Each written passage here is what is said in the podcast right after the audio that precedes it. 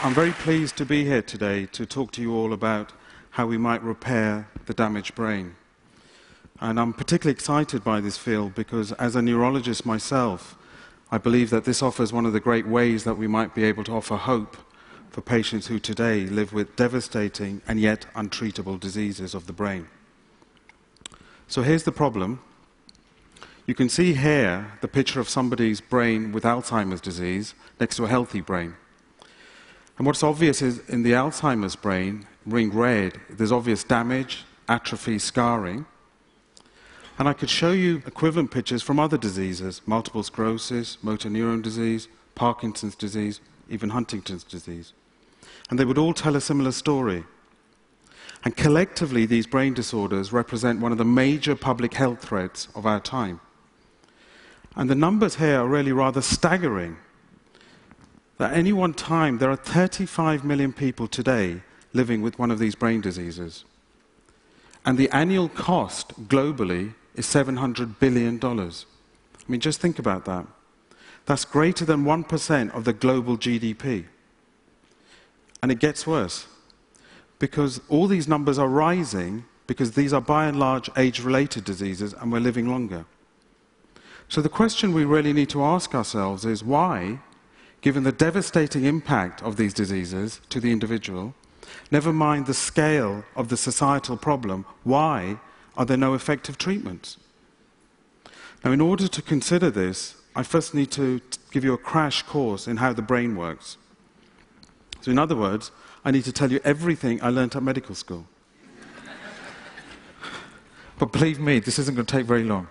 Okay? so, the brain is terribly simple.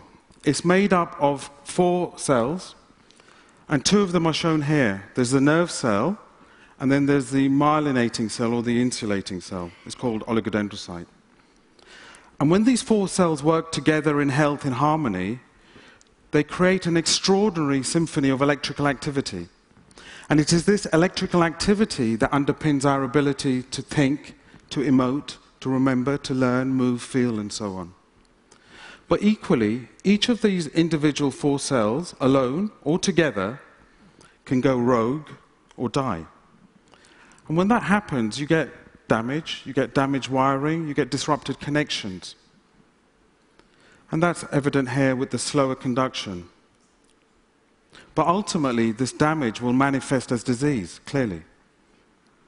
And if the starting dying nerve cell is a motor nerve, for example, you'll get motor neuron disease. So I'd like to give you a real life illustration of what happens with motor neuron disease. So this is a patient of mine called John. So John I saw just last week in the clinic, and I've asked John to tell us something about what were his problems that led to the initial diagnosis of motor neuron disease.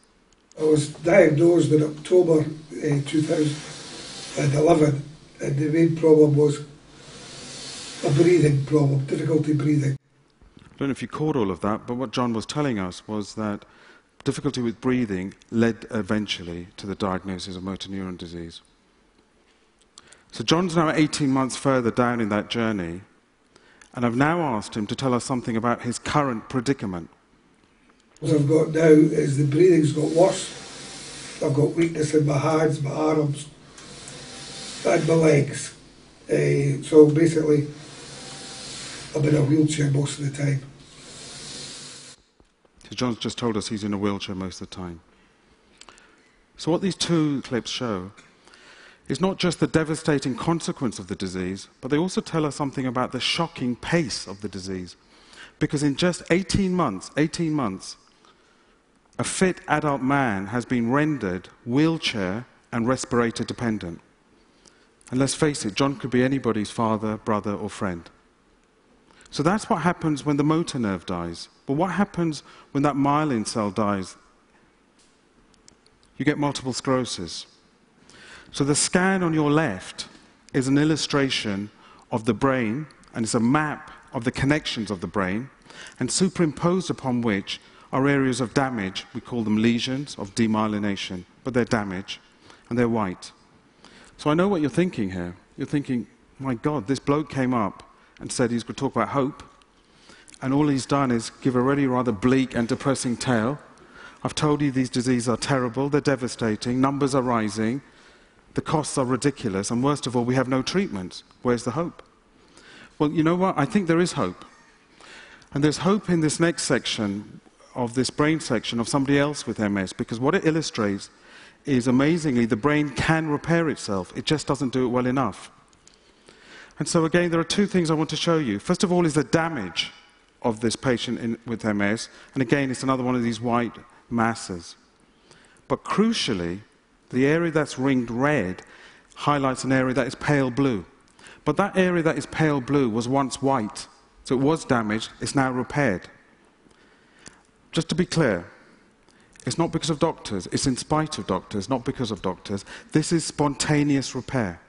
It's amazing, and it's occurred because there are stem cells in the brain, even, which can enable new myelin, new insulation to be laid down over the damaged nerves. And this observation is important for two reasons. The first is it challenges one of the orthodoxies that we learnt at medical school, or at least I did, admittedly last century, which is that the brain doesn't repair itself, unlike, say, the bone or the liver. But actually, it does, but it just doesn't do it well enough. And the second thing it does, it gives us a very clear direction of travel for new therapies. I mean, you don't need to be a rocket scientist to know what to do here. You simply need to find ways of promoting the endogenous spontaneous repair that occurs anyway.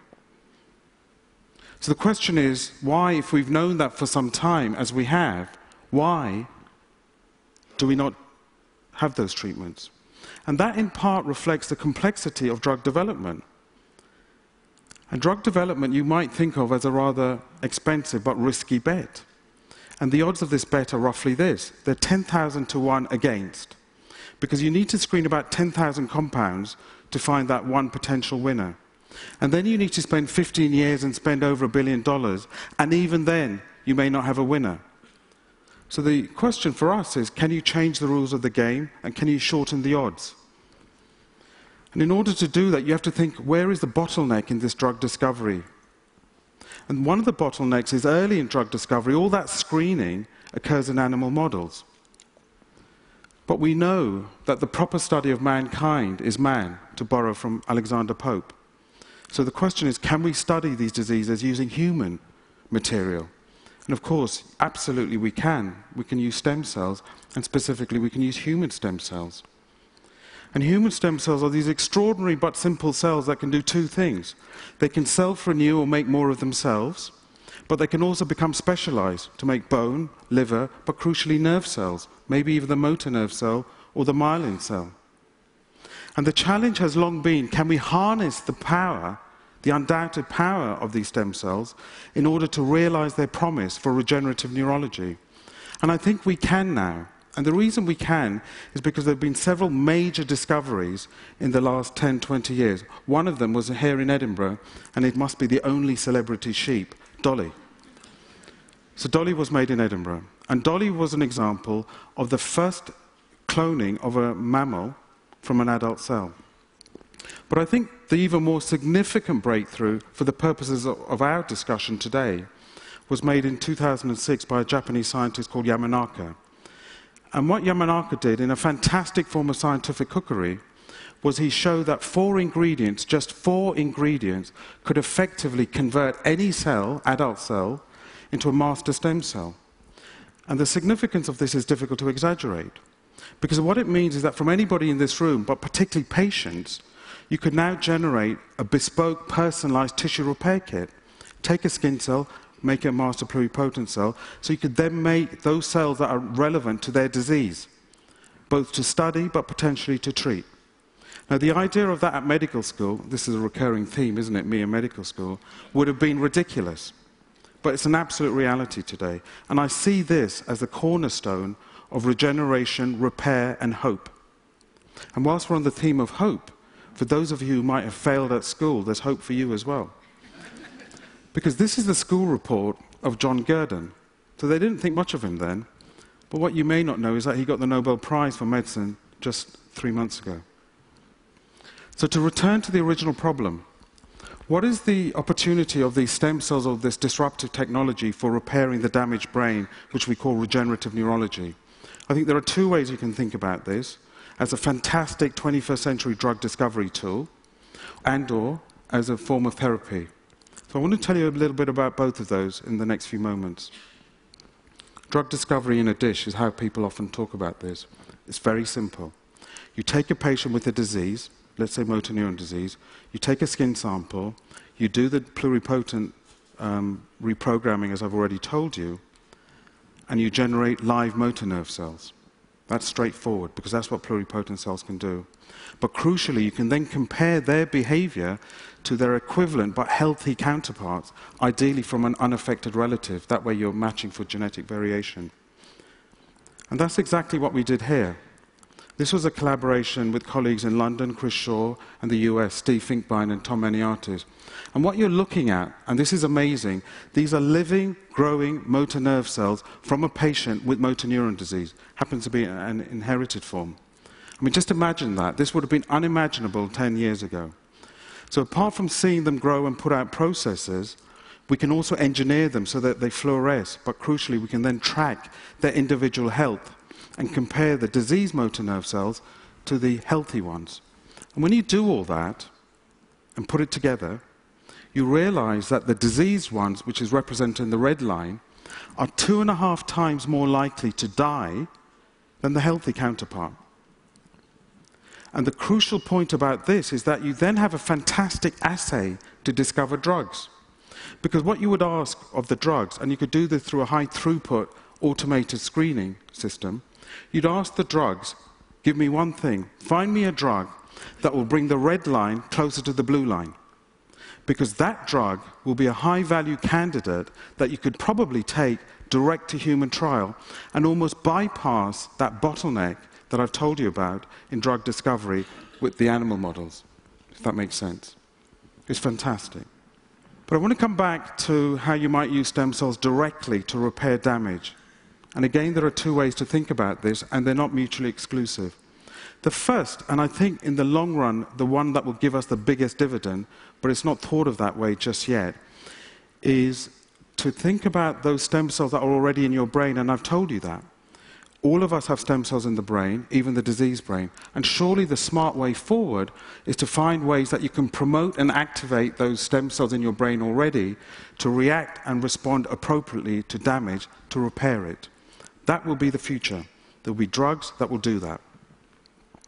But the other way is to effectively parachute in cells, transplant them in, to replace dying or lost cells, even in the brain. And I want to tell you now an experiment. It's a clinical trial that we did, which recently completed, which was with colleagues in UCL, David Miller in particular. So this study was very simple we took patients with multiple sclerosis and asked a simple question Would stem cells from the bone marrow be protective of their nerves? So, what we did was we took this bone marrow, grew up the stem cells in the lab, and then injected them back into the vein. I'm making this sound really simple. It took five years of a lot of people, okay? And it put grey hair on me and caused all kinds of issues, but eh, conceptually, it's essentially simple. So we've given them into the vein, right? So, in order to measure whether this was successful or not, we measured the optic nerve as our outcome measure. And that's a good thing to measure in MS because patients with MS sadly suffer with problems with vision, loss of vision, unclear vision. And so we measured the size of the optic nerve using the scans with David Miller three times 12 months, 6 months, and before the infusion. And you can see the gently declining red line. And that's telling you that the optic nerve is shrinking, which makes sense because the nerves are dying. We then gave the stem cell infusion and repeated the measurement twice, three months and six months. And to our surprise, almost, the, the line's gone up. That suggests that the intervention has been protective. I don't think myself that what's happened is that those stem cells have made new myelin or new nerves. What I think they've done is they've promoted the endogenous stem cells or precursor cells to do their job, wake up, lay down new myelin. So this is a proof of concept. Very excited about that. So I just want to end with the theme I began on, which was regeneration and hope. So here I've asked John what his hopes are for the future. I would hope that uh, sometime in the future, through the research that you people are doing, you can come up with a cure so that people like me can lead a normal life. I mean, that speaks volumes. But I'd like to close by, first of all, thanking John. Thanking John for allowing me to share his insights and these clips with you all. But I'd also like to add to John and to others that my own view is I'm hopeful for the future. I do believe that the disruptive technologies like stem cells that I've tried to explain to you do offer very real hope. And I do think that the day we might be able to repair the damaged brain is sooner than we think. Thank you.